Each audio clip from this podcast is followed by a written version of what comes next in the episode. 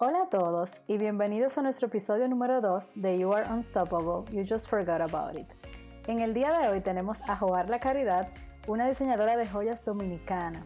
Nació entre las piedras de ámbar y larimar, es decir, creció en una familia que dedica su vida a la producción de joyas creadas con mucho amor en República Dominicana.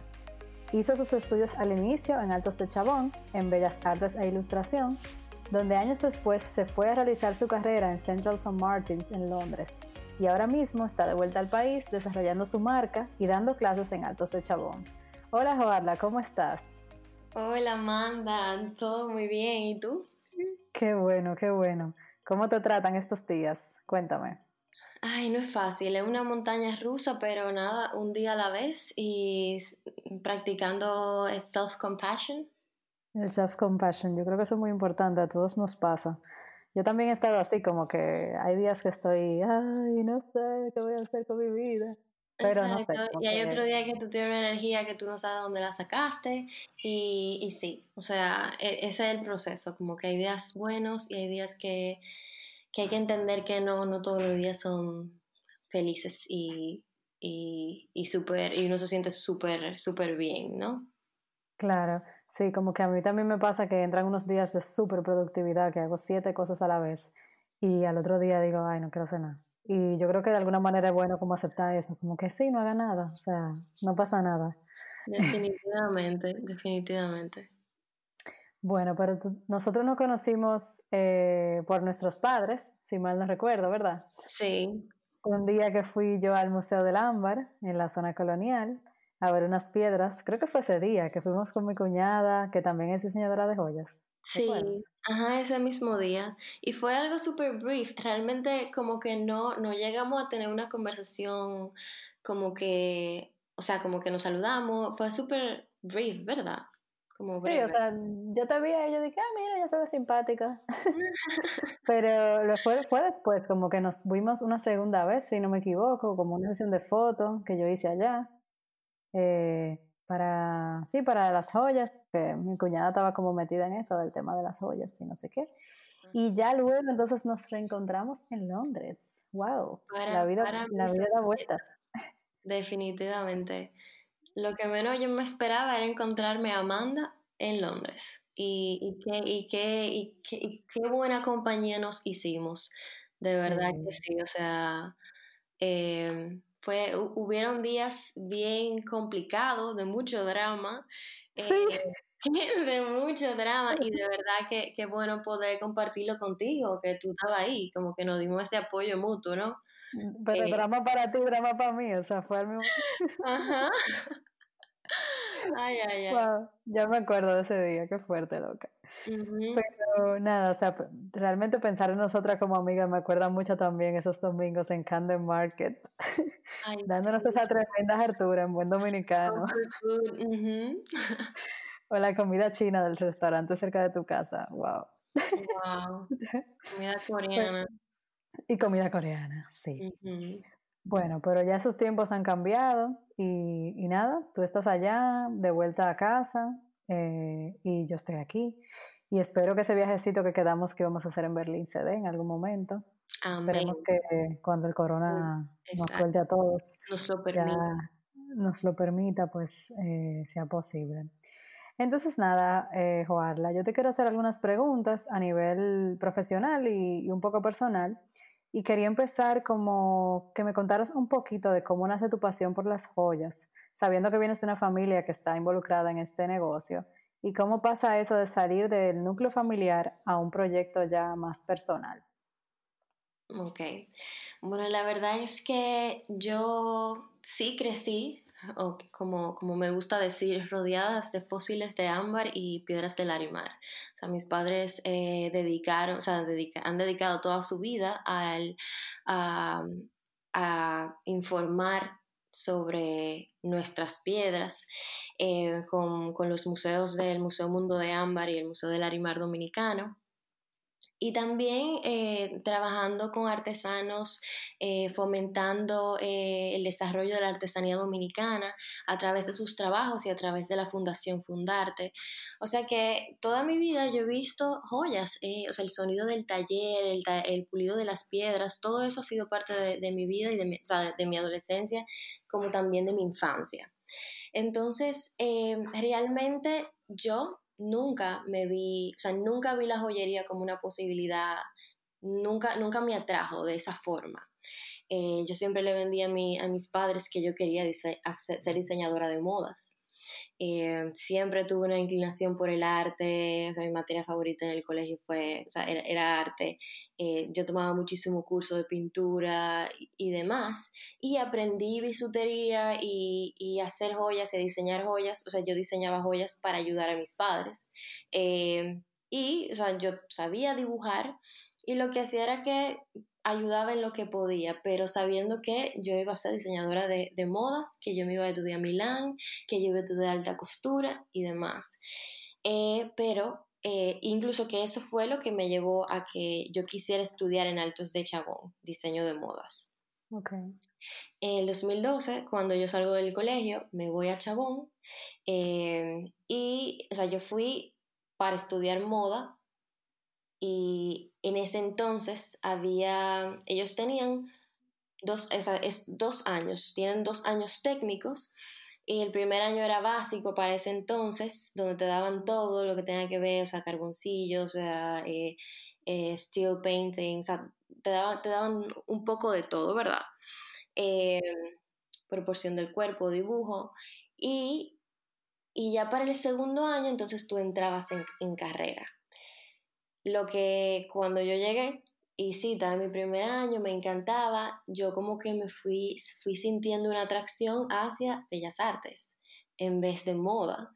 Eh, de, una, de alguna forma u otra sentí que tenía más acceso, o sea, como que siempre veía a, la, gente de Bellas Artes como pintando, sacando su pintura, su canvas afuera, como que los, o sea, lo podía ver más que a la gente de moda en el campus. Entonces, eh, de cierta forma, como que me, enamoró, me, me, me sentí atraída a la pintura, al performance, a las esculturas que hacían y yo dije, no, espérate, hay algo, yo siento como que yo siento como que yo debería de hacer bellas artes primero. Eh, primero porque yo, yo dije, bueno, como son dos años y tú haces un año básico, entonces el segundo yo hago ese año y ya hago, el tercero lo hago en moda. Y ese fue el pretexto que yo utilicé, como que sí, yo estudiar bellas artes y después hago moda. Eh, cosa que a mis padres fue como un poco de shock, como que, eh, ¿cuándo, pasó eso? ¿Cuándo, ¿cuándo hablamos?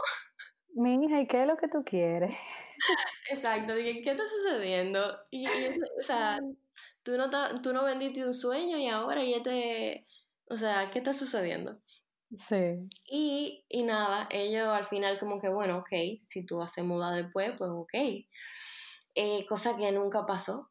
Y yo hice Bellas Artes y cuando yo terminé Bellas Artes, ya lo que yo sé, o sea, ya yo no me sentía, ya yo no sentía lo mismo hacia la moda como lo hacía al principio. Eh, y yo sentía que quería algo más, o sea, me, sentía apasionada por el diseño, por el arte, pero no sentía que moda era, era, lo, era, era como el camino. Entonces, eh, paso, o sea, termino, termino la carrera y, y nada, eh, volver otra vez a la capital porque eh, Chabón, eh, o sea, Bellas Artes estaba en, la, en la, Romana, está en, en, la Romana. Y bueno, cuando yo regreso a casa otra vez a vivir con mi familia, a, a compartir el mismo espacio, a ir a trabajar al museo porque tenía que, que ayudar de alguna forma en lo que yo encontraba y descubría que era lo que yo iba a hacer con mi vida. Y obviamente fue un proceso de crisis existencial, o sea, ¿qué yo voy a hacer ahora? O sea, ¿cuál es el paso? Cosa que muchas veces como que no te preparan, o sea, tú no estás preparado para ese como que... Esa clase no te la dan en la universidad. Exacto. Lamentablemente. oh my God, o sea, te llenan de todos estos sueños, de todas estas cosas que tú puedas hacer y cuando tú llegas a la realidad es como un golpe fuerte. Y yo he tenido esa crisis existencial en varias ocasiones de mi vida. Eh, me imagino que tú también, ¿no? Ay, mi hija. Después de ese máster loco, ahí quedé, ahí quedé yo, pero que como que, como que no encaja en ninguna, en ninguna parte de la realidad. Pero bueno, ya es otro tema. Eso yo creo que tengo que hacer un episodio nada más para eso. Definitivamente.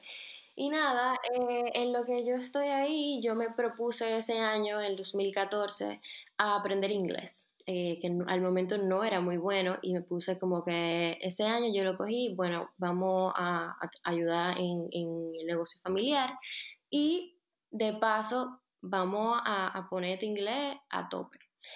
Y nada, me puse en eso. Ese, ese verano me fui a, a Boston a estudiar inglés por tres meses, eh, un intensivo. Y después cuando vine de allá, o sea, muy bien, mi inglés mejoró mucho, ya para entonces prepararme a tomar eh, los exámenes, eh, los respectivos exámenes de inglés, que ya tú sabes. Eso el IELTS, el TOEFL. Exacto. ¿Cogiste el IELTS o el TOEFL?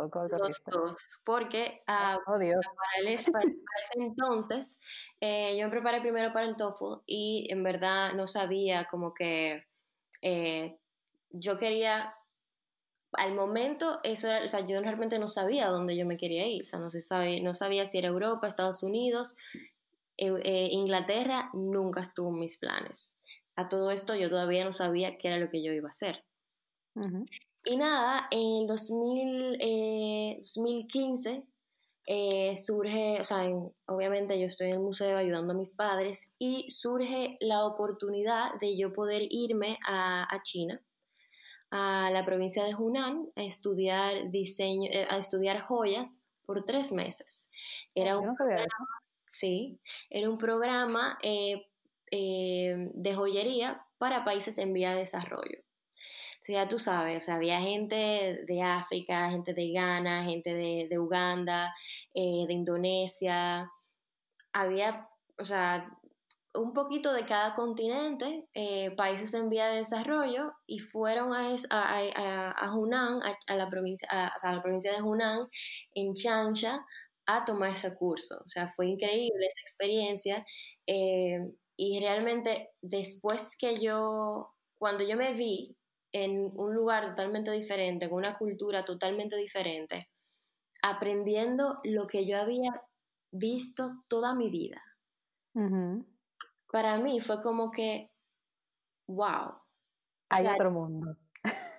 yo estaba sorprendida porque era como que yo había visto la joyería toda mi vida y yo no me había dado cuenta o sea, realmente no, no, no, me había dado cuenta simplemente de que, de, de que era una forma de expresión más.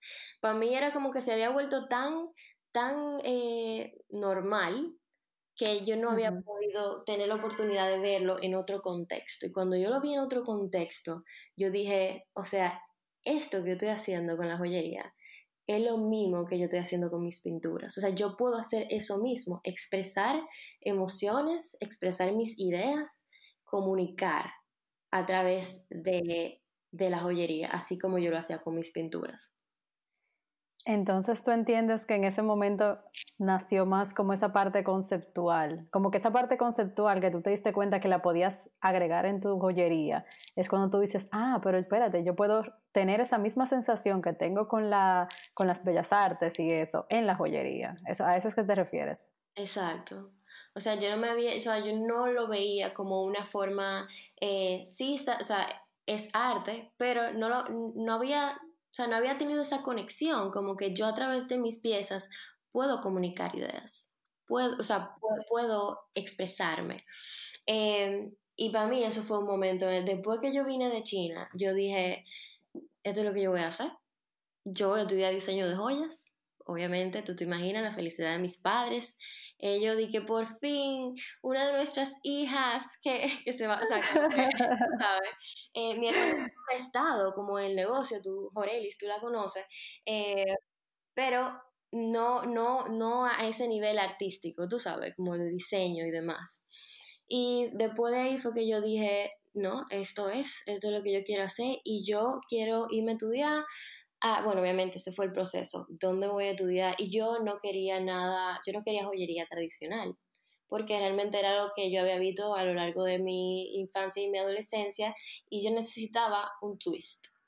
Y lo que me llevó a Londres eh, fue básicamente el programa que, ofrecía Central St. Martins de, de, su carrera de diseño de joyas una carrera que era más enfocada a ver la joyería no como un adorno, sino como una forma de expresión, eh, donde te daba libertad de, explorar con materiales. O sea, los materiales no estaban limitados nada más a que fueran metales, sino que yo también pude explorar con, con, con madera, pude explorar con cerámica, eh, o sea, con diferentes metales como así tan sencillo como el aluminio.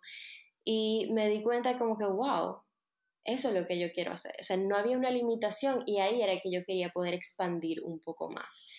Y realmente eso fue lo que me llevó a mí a estudiar en Central St. Martins. Ok, ok, entiendo. Sí, yo, yo me imagino que eso es una manera muy interesante, fue una manera muy interesante para ti, como de ver la dualidad de esa profesión que quizás tú tenías toda tu vida viéndola que funcionaba de una manera y ver cómo tú podías aplicar nuevas maneras, nuevos pensamientos, nuevas tendencias dentro de lo que era tradicional para ti o lo que era normal para ti. Yo creo que eh, es muy interesante y a mí me pasó algo similar también al hacer mi, mi máster en Londres. No sé si eso sea como una, alguna similitud quizás quizás entre los máster que tienen que ver con diseño, pero también me pasó eso, como que yo me motivé por encontrar un rumbo distinto en mi carrera. Ya yo había estudiado arquitectura y era como, yo quiero hacer esto porque esto se sale totalmente de la normalidad. O sea, esto ya me lleva como a otro nivel quizás de conceptualización y de cómo ver el espacio y no sé qué. O sea que me, me identifico contigo en esa parte porque a veces uno ve como quizás en contextos como el nuestro, o sea, países como el nuestro, como que las profesiones están muy definidas, ¿sabes? Como que esas líneas que las separan, o sea, están muy, muy marcadas, pero como que es difícil que la gente vea como esa relación que tienen entre una y otra. Y de alguna manera el máster que tú hiciste como que te hizo ver, todo tiene una relación, aunque uno no se la vea, siempre se pueden conectar entre una disciplina y otra. Y de alguna manera fue eso lo que te, como que te levantó esa chispa, ver cómo tú podías conectar esa parte conceptual del, del esa parte conceptual de bellas artes y de la ilustración y cómo tú lo puedes traer esto al diseño de, joyas, me parece súper chulo. Pero nada, cambiando de tema, yo entiendo que pudo haber sido difícil vivir en Londres, pero a la vez súper gratificante porque vivimos una experiencia más o menos similar. O sea, yo sé lo que se siente como estar lejos de casa y vivir en esa ciudad que, que es una ciudad maravillosa y súper interesante a nivel cultural también. Hay mucha oferta, mucho que ver, eh, que sí, los museos son gratis y todo eso. Pero ¿cuál fue esa experiencia que cambió tu perspectiva en el proceso de diseño y concepción de joyas? Pero ya cuando tú estabas allá, o sea, ya cuando tú llegaste a, porque me dijiste que primero en, en China descubriste esto, ah, mira, lo puedo combinar. Pero ya cuando llegaste a Central St. Martins, eh, encontraste como, o sea, ¿cómo fue esa transición de entrar en ese proceso de eh, responsabilidad social o todo eso?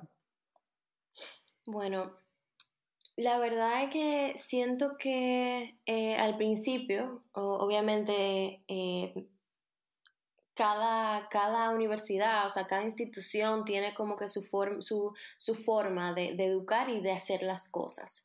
O sea, que al principio ellos tenían su método eh, que me costó aprender al principio, por ejemplo, eh, eh, la importancia que ellos le ponen a la investigación. a tú realmente, si te gusta algo o te sientes atraída hacia algo, es como que tú tienes que indagar sobre eso, o sea, tú tienes que buscar información, tú tienes que hacer conexiones. Eh, y realmente para mí, yo siento que eso fue lo que, eh, eso fue una de las cosas que yo siento que fue primordial eh, en, mi, o sea, en, mi educación que tomé en Central St. Martins. Esa, esa, cómo ellos realmente te te invitan, te motivan a que indagues más, a, que realmente tú sepas qué, qué es lo que tú quieres comunicar, por qué tú elegiste un tema X, o sea, que busques, o sea, te preguntes constantemente por qué. ¿no? O sea, el proceso es como un, cuestionamiento, o sea, tú te tienes que estar cuestionando constantemente cada paso que tú das, eh, así como también es como el balance de estar cuestionándote, pero también eh, eh, entender que, a veces hay que dejar fluir, o sea, hay que, tú tienes que dejarte ir, y, o sea, que el mismo proceso te guíe, ¿no? Pero constantemente es esa interrogación, como que, ¿y por qué tú hiciste eso? ¿Y por qué, y por qué esa, eh, tú estás usando esa argolla ahí? O sea, ¿por qué ese símbolo? ¿Por qué ese color? ¿No? ¿Qué están comunicando cada, cada cosa que tú utilizas en el diseño? Eh, y, que, que me parece súper, súper interesante porque realmente la joyería yo la veía más antes de conocerte y de, interactuar contigo ya en Londres yo veía la joyería como algo más artístico. Y en el sentido digo que a veces yo veo a los artistas, sin ofender ni nada, los veo como más, hago las cosas porque siento inspirado y porque me gustan y porque, eh, no sé, me salió. Pero ya como que cuando tú le das como ese background de la investigación y como un concepto fuerte que tiene algún tipo como de intención, a mí me parece súper bonito. Y la verdad que, que sí, o sea, eh, no sé, no sé qué tú creas al respecto. Sí, realmente eh, yo siento que cada artista tiene su forma. Eh, realmente no todo tiene que tener un significado. pero a diferencia, a mí me gusta que, mi, que mis piezas comuniquen. O sea, para mí poder hacer esa relación, o sea, conectar, o sea, yo no estoy haciendo simplemente esto porque se ve bonito, eh, yo lo estoy haciendo porque, porque hay una historia detrás de eso. Em, hay una inspiración, hay una motivación. Mm, simplemente para mí, eh, mi motor es saber que, que, estoy comunicando, o sea, que es algo que, que, me alimenta, o sea, el mismo proceso de yo, o sea, de yo investigar que, eh, a qué me va a llevar algo, o sea, e, e, es, como un baile, ¿no? Como que, y eso es lo que hace que, que tú sigas bailando, como, como, eh, o sea, eh, tú desglosas y buscas información en cada parte de, del proceso, ¿no? Y, y, es muy enriquecedor como ver, ver cómo de una idea X tú puedes, o sea, cómo de la idea inicial ha evolucionado tanto al, a verlo al final, es como, es muy gratificante eso. Totalmente. Y yo, yo estoy de acuerdo contigo en la parte que tú mencionas lo de la investigación que mencionaste antes. Me pasó lo mismo con mi universidad. Había mucho énfasis no solamente en la investigación, pero también en el autoaprendizaje. Yo no sé si te pasó igual, pero mi máster era muy yo. ¿Qué tú quieres hacer, Amanda? Ah, ok, hazlo. O sea, ellos te sueltan. Eh, no es una educación que tú has agarrado de las manos. Y yo creo que de alguna manera es un contraste para nosotras, porque la educación en República Dominicana es bastante dirigida. O sea, tú vas a la universidad, hay un programa muy claro, un profesor que te dice qué hacer, hacia dónde ir. Y es muy raro que tú recibas como esa libertad de tú poder hacer lo que quieras. Pero también suena muy lindo, pero al mismo tiempo es difícil, porque cuando tú te ves con tantas posibilidades, tú no sabes por dónde ir. No sé si te pasó algo, algo, algo similar, pero creo que lo hablamos este tema en un momento, no recuerdo. Sí, a veces realmente como que, a veces sí, uno, uno como que lo ideal es como que, ay sí, o sea, suéltame, deja que yo haga lo que yo quiera, pero cuando tú estás suelto y tú tienes esta ventana de posibilidades, o sea, tú te abrumas, eh, o sea, realmente, eh, o sea, da miedo, es como que, wow, oye, ahora qué yo voy a hacer, o sea, yo, yo puedo hacer lo que yo quiera, pero ahí hay que entrar la incertidumbre, como, ¿qué hago? O sea, ¿qué de todo? ¿Ve? Claro. Entonces, ¿tú te acuerdas siempre que nos juntábamos, que tú tenías esos cuadernitos donde tú haces esos procesos de diseño? A mí me llamó mucho la atención, primero, este proyecto que hiciste de los, de los condones, que fue conceptualmente muy interesante para mí, y también el proyecto del océano, que es el más reciente y creo que fue tu tesis, ¿verdad? Sí, fue mi tesis. ¿Quieres hablar un poquito de esos proyectos? A mí me parecen súper chulos. Bueno, eh, lo, o sea, como, como no, no, no lo pueden ver ahora, eh, pero en mi Pero lo pueden encontrar en tu, en tu Instagram, sí. en mi Instagram, Jugar la Caridad Jewelry, ahí está ese proyecto. Eh, el de los condones, como tú le llamas, se llamó Make Love Not Porn. eso fue un proyecto que fue como, ahí fue direccionado, pero te daba la, te, daba la libertad, ¿no? Eh, realmente tú podías, eh, o sea, la guía que nos dieron es, ustedes hagan, una, hagan un, un diseño que ustedes van a replicar 20 veces, o sea, tú tienes que hacer 20, 20 veces la misma pieza. 20 prototipos. Ajá, o sea, sí, 20 piezas. Y tú las, o sea, y eso lo vamos a vender en la, en la universidad. O sea, ellos no estaban dando el público, el público era eh, los estudiantes de, de, Central St. Martins y eh, yo tenía que hacer 20 piezas de eso y ya, nada, o sea, ellos, te dejaron, haz lo, haz lo que quieras. Eh, ah, haz lo que quieras, eh, usa la inspiración que, que, tú entiendas y nada. En ese proceso de yo, o sea, de yo ver qué era lo que yo iba a hacer, me pasó que yo estaba en la biblioteca investigando como buen estudiante. Eh, y, y, nada, de la nada, hay, yo veo como una fila de, o sea, de, de personas. Eh, y, y, estaban enfrente de una mesa y había unas chicas que estaban recolectando firmas para eh, la persona que quisieran recibir eh, una cierta cantidad de condones gratis. y yo me puse a pensar, yo dije, ¿qué haría mi mamá si ella me ve haciendo esa fila? o sea, mis padres son bien conservadores, la verdad. Y yo dije, wow, o sea, ella literal, o sea, eso sería una conversación, eh, Lalia. Entonces, eh, entonces eh, yo me puse a pensar eso, wow, eh, ¿cómo, ¿cómo, todos estos jóvenes que están aquí ven el condón como realmente un, un símbolo, es, es, como un icono, ¿no? Es como, es muy reconocible para adultos, para jóvenes. o sea, como símbolo realmente es muy fuerte. Y nada, yo me puse a investigar sobre la sexualidad, sobre, sobre el porno, sobre cómo, o sea, sobre la educación sexual y demás.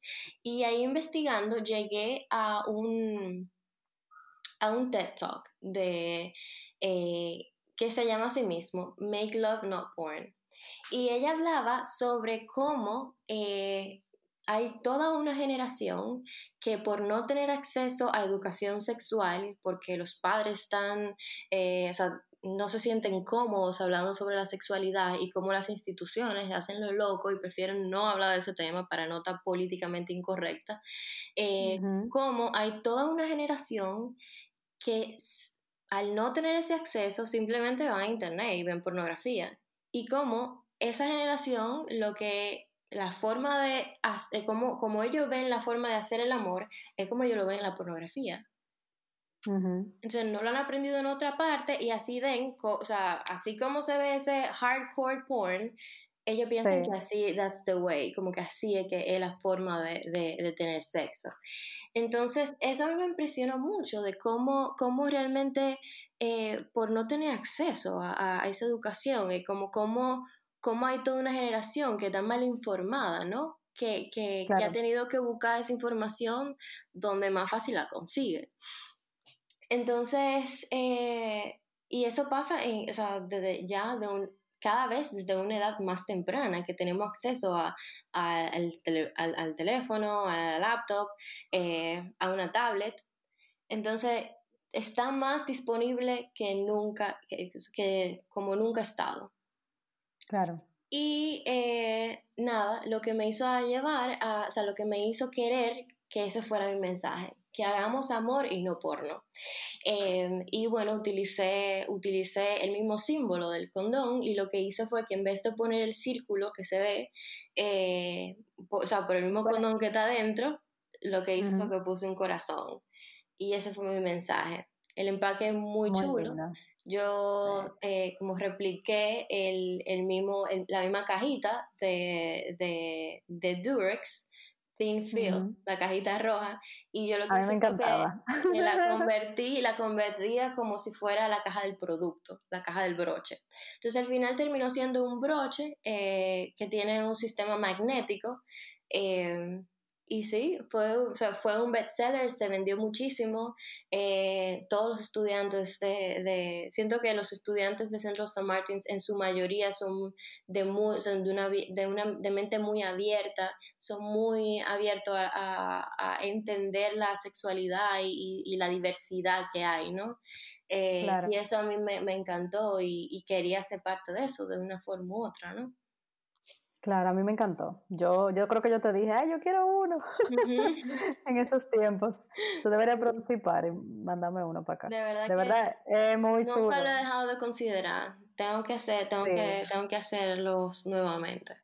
Tú deberías considerarlo, jugarla. Ese es un proyecto muy, muy chévere, de verdad. Y sobre todo en el país nuestro, como ya mencionas, eh, es un tema.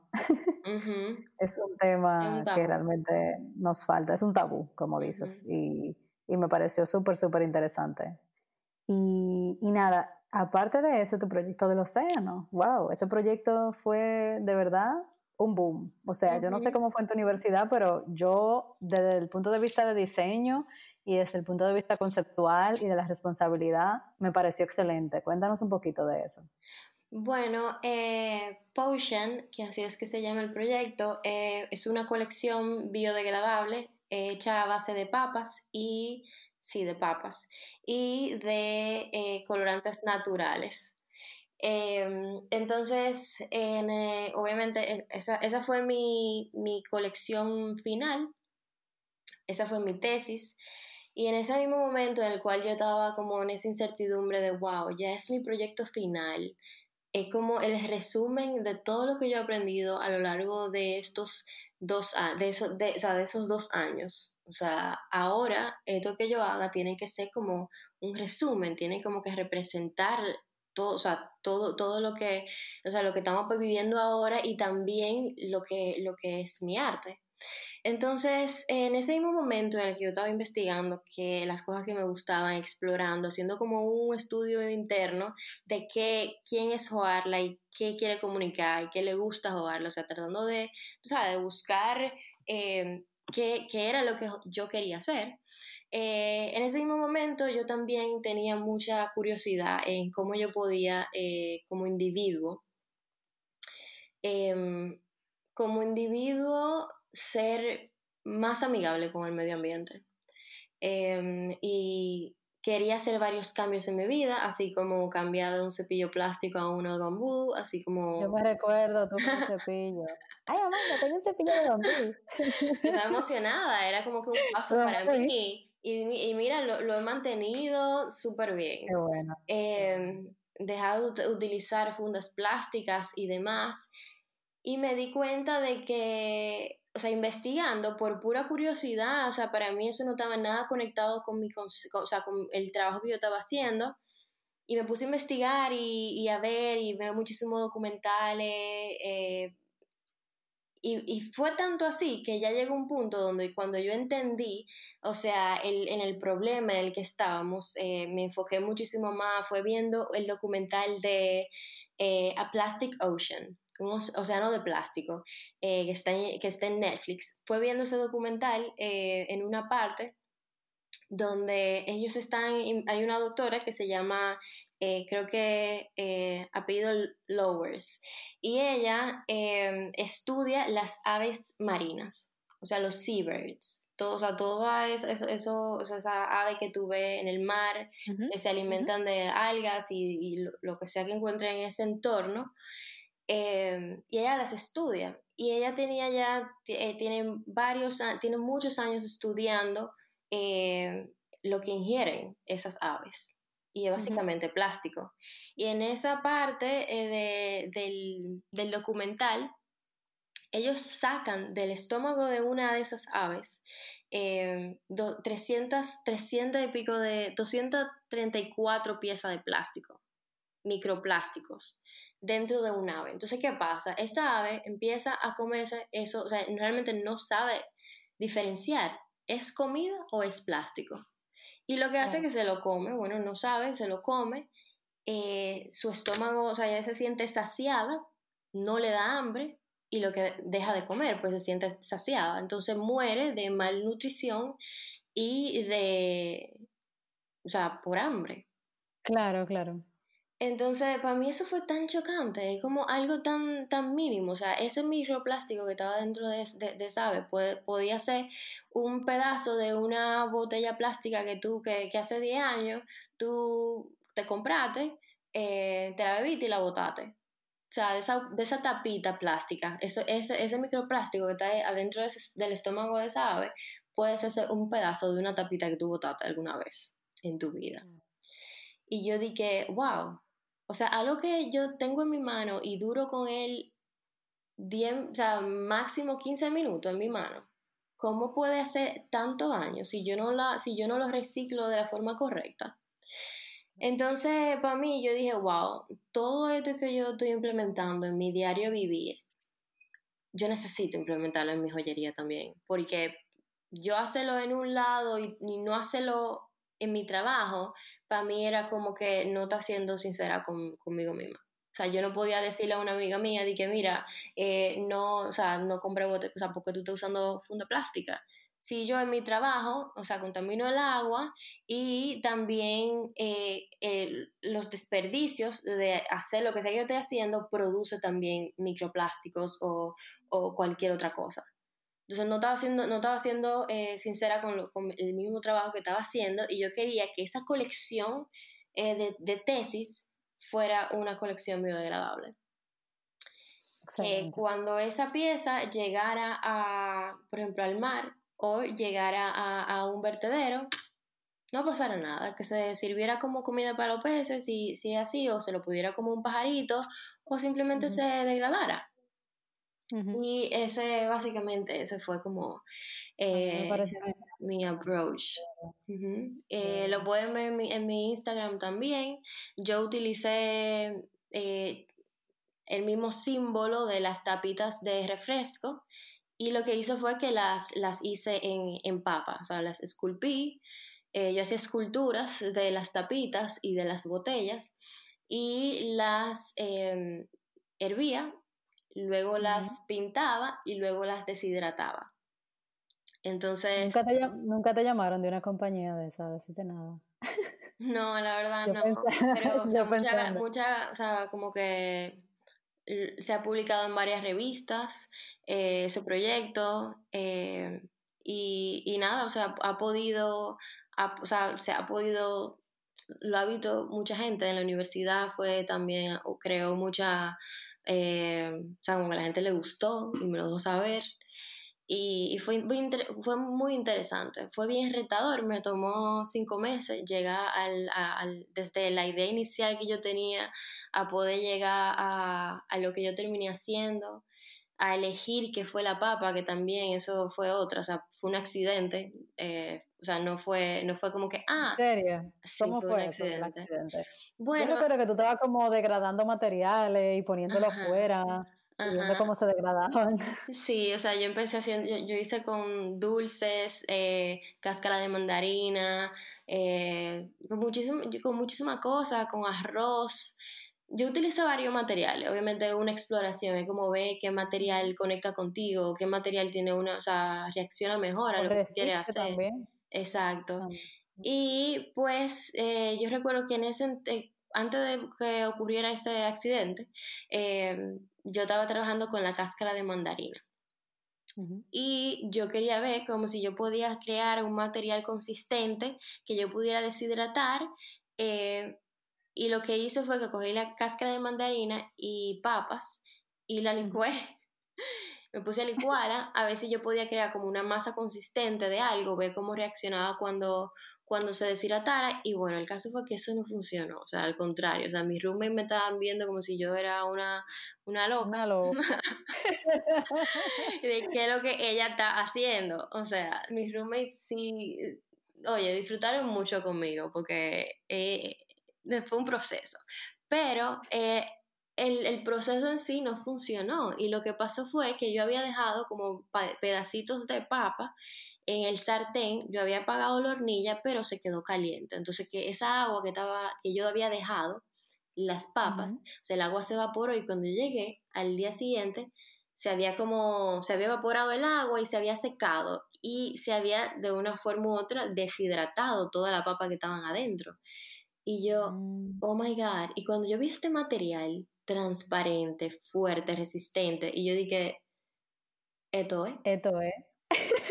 Hizo sentido. Yo dije, wow, de un error, de algo tan sencillo como que yo me olvidé, y, o sea, como que yo lo, dejé ahí, normal.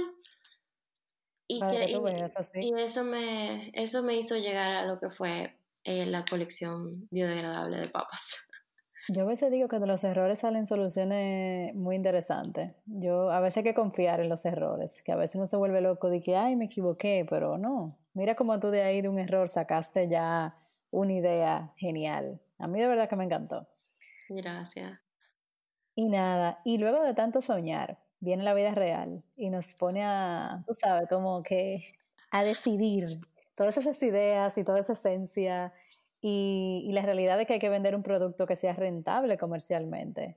¿Cómo, o sea, cómo ya uno reacciona ya a esa realidad? Porque realmente es muy chulo conceptualizar y pensar y todo eso, pero ya cuando ya tú tienes que ofrecerle al cliente un producto, tú sabes, como que te está comer, Para comer. Para comer, porque hay que comer, ¿verdad? Eh, ¿cómo, ¿Cómo se maneja eso? O sea, dime, ¿cómo ha sido tu experiencia? Es un choque, es como levemente tipo una crisis existencial, pero obviamente mucho más leve porque ya yo he, tenido mucha práctica en eso de las crisis existenciales. Em, pero sí, es como que ya yo sí sabía que yo quería venir aquí y hacer mi joyería hecha con manos dominicanas, hecha en República Dominicana, con piedras dominicanas y bueno, así evolucionaría, ¿no? Em, pero sí, yo siento que es muy importante no dejar de soñar, porque a veces, y, y sí, muchas veces, a veces, te va a decir, o sea, incluso mis padres a veces como que sí jugarla, pero, o sea, se tiene que vender. No, no, tú no puedes hacerlo de que porque, eh, por, por hacerlo, ¿entiendes? Y, y, y, es como que para mí es complicado eso y es algo que yo todavía estoy tratando de digerir. Yo definitivamente entiendo que para mí hacer mi arte, hacer mi joyería conceptual es muy importante. O sea, esa es la razón por la cual yo haría cualquier otra cosa. Por, por la cual tal vez yo, eh, sí con mis padres yo tengo una línea que es más ready to wear, que, que es más eh, comercial, por así decirlo. Y yo sé que eso es lo que más movimiento va a tener. Ahí es que, ahí es como que ahí va a haber el flujo y tal vez las piezas que yo estoy haciendo ahora eh, no se van a mover tal vez con esa facilidad, porque requiere un público que, las aprecie, eh, que lo hay y también eh, es, más, es, más, costoso, o sea, requiere amor hacerlo, o sea, una pieza que se hace hecha a mano, así como, como el anillo de pool. claro que, que una pieza, yo, yo, yo, elijo la piedra, elijo el color, la, la, la, misma, o sea, la textura que yo quiero que se vea, se hace, se hacen las escaleras una por una, o sea, como que todo es, yo trato de, de no hacer casting en ese, eh, que es un proceso de joyería, en el cual tú puedes replicar varias, varias, varias piezas, como que muchísimo más rápido.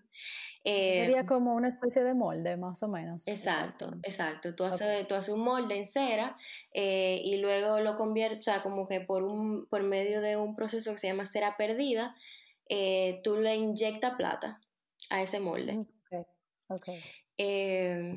Y yo... podrá hacer un molde con, con papas. yo aquí pensando. Está, complicado, ¿verdad? O sea, como está complicado. Porque, sí, no, no funciona así. Eh, no es como que si tú utilizas una mezcla y, la, y le presionas, porque tú, eso llevaría a que tú hicieras un puré de papa y lo hiciera un molde. Entonces, no, realmente no, no funciona así. Eh, como que no, no se deshidrata de la misma forma, tal vez no funcionaría, pero eh, lo que conlleva ser un, un producto artesanal eh, no es lo mismo que hacer un producto tal vez en casting y hacerlo eh, en masa, ¿no? Em, y yo siento que, que, realmente es un arte y no, no se debería dejar de hacer.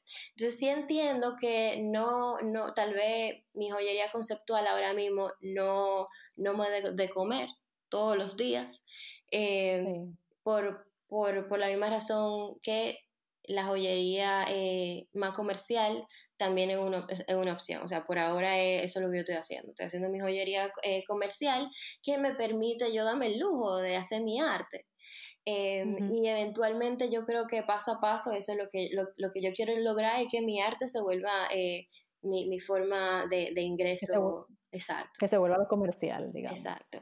Pero también hay muchas cosas en las cuales yo estoy aprendiendo. O sea, yo toda mi vida he estudiado arte, eh, como diseño. Y, y, no, o sea, a mí no me han enseñado y me han dicho, mira, vamos a hablar de finanzas, vamos a hablar de la eh, DGI. O sea, como que hay muchas cosas que hay que aprender. Y, yo, o sea, obviamente estoy dispuesta, me estoy poniendo a eso y, y es un proceso. O sea, que tengo que introducirlo para poder eh, manejar más lo que es mi, mi, negocio aquí en República Dominicana. Claro, totalmente.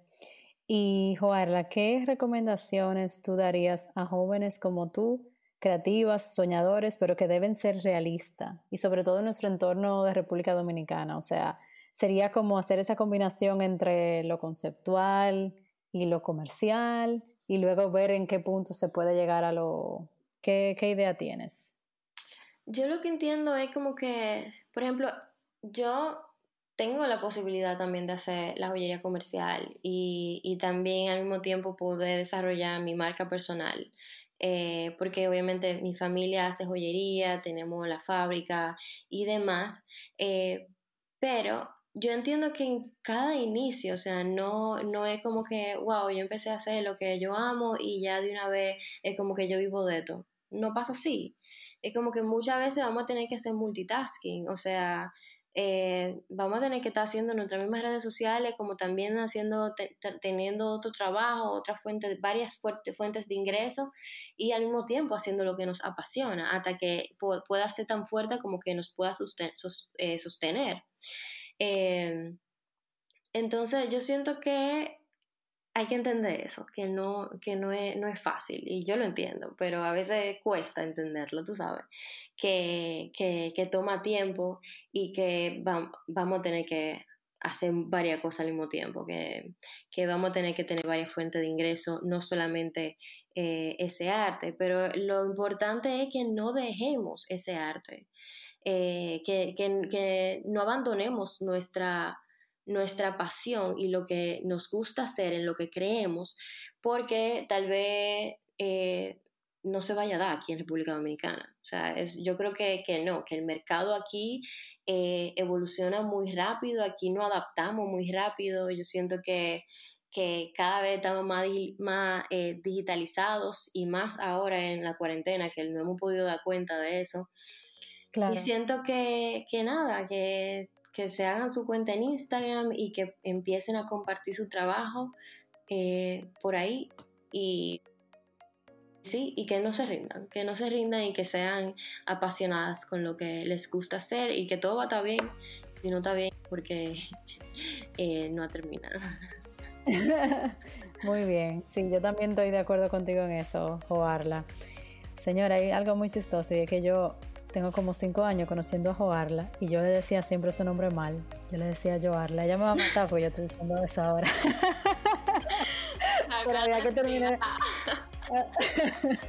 había que terminar la que haya hecho la, aclaración. Sí, es, es Joarla. Pero ya, o sea. de una manera divertida. Hemos, hemos, avanzado muchísimo, de verdad. Hemos avanzado mucho en estos cinco años. Mira, ya yo aprendí a decir tu nombre. Joarla.